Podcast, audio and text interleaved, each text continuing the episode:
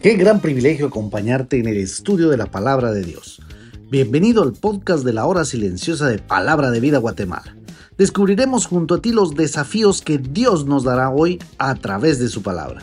Deseamos que hayas tomado un tiempo para leer con anticipación el pasaje del día de hoy.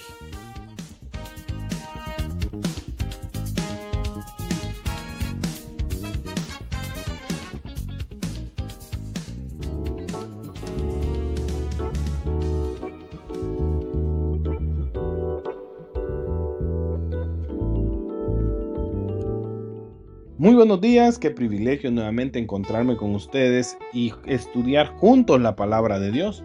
Nuestro pasaje para la hora silenciosa de hoy lo encontramos en Primera de Pedro capítulo 1 versículos 15 al 20.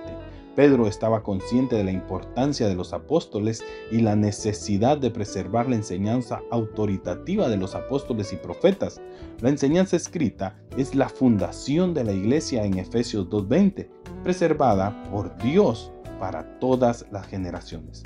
Pedro expresa que el testimonio de los apóstoles por el cual soportaron torturas y dieron su vida no fueron basadas en fábulas ni con mentiras a medias, sino en testimonio ocular, habiendo visto con sus propios ojos su majestad. Los apóstoles y escritores del Nuevo Testamento han sido checados por siglos y se han encontrado veraces. En la transfiguración, Jesús fue transformado en gloria ante los apóstoles. No cambió en apariencia externa. El efecto fue muy llamativo. Jesús se hizo tan brillante en apariencia que era difícil ver a Jesús. Él brilló como el sol, dice Mateo 17, 2. Y escucharon una gloriosa voz que dijo, Este es mi Hijo amado, en el cual tengo complacencia. En la transfiguración, el Padre habló desde el cielo para mostrar su aprobación y gozo en Dios Hijo. Mientras Pedro escribía esto, sentía que las palabras aún resonaban en sus oídos, porque en la transfiguración cometió el error de hacer a Jesús igual que a Moisés y Elías, quienes aparecieron junto con él. Estas palabras del cielo también pusieron claramente a Jesús por sobre la ley de los profetas. Jesús no era solamente otro o uno mejor dando la ley o los profetas. Él era el Hijo amado. Fue increíble para Pedro y los discípulos el ver a Jesús transfigurado y glorioso, escuchar esta voz enviada del cielo. Sin embargo, la experiencia por sí misma no transformó sus vidas. Solo el nacer de nuevo por el Espíritu Santo lo hizo, dándoles audacia sin límites. La transfiguración fue increíble, pero era experiencia pasajera hasta que nacieron de nuevo. En el versículo 19 también leemos, tenemos también la palabra profética más segura.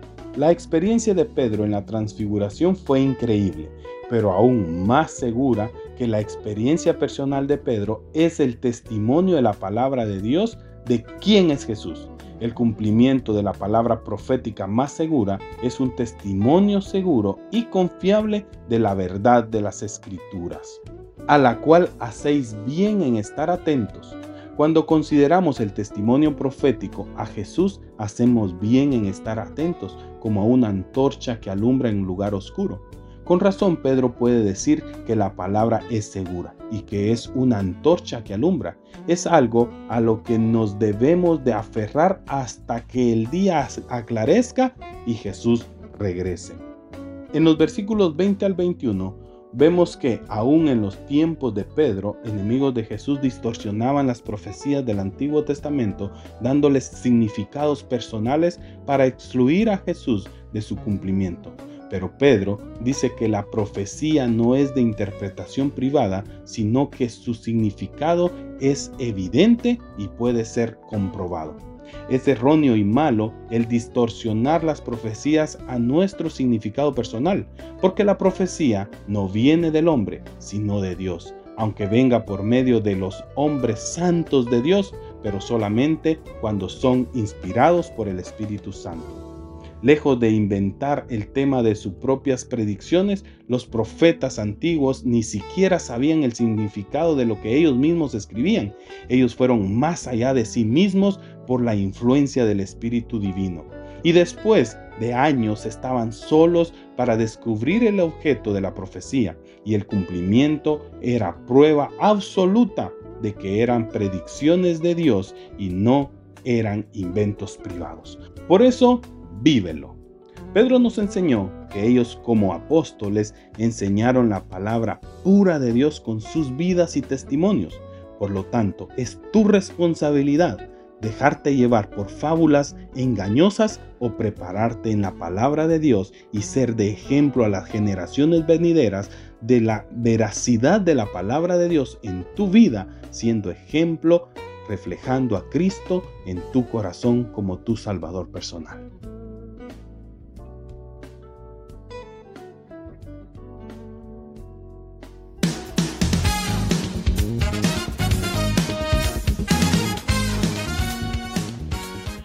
Es emocionante saber los tesoros que Dios tiene en su palabra para nosotros.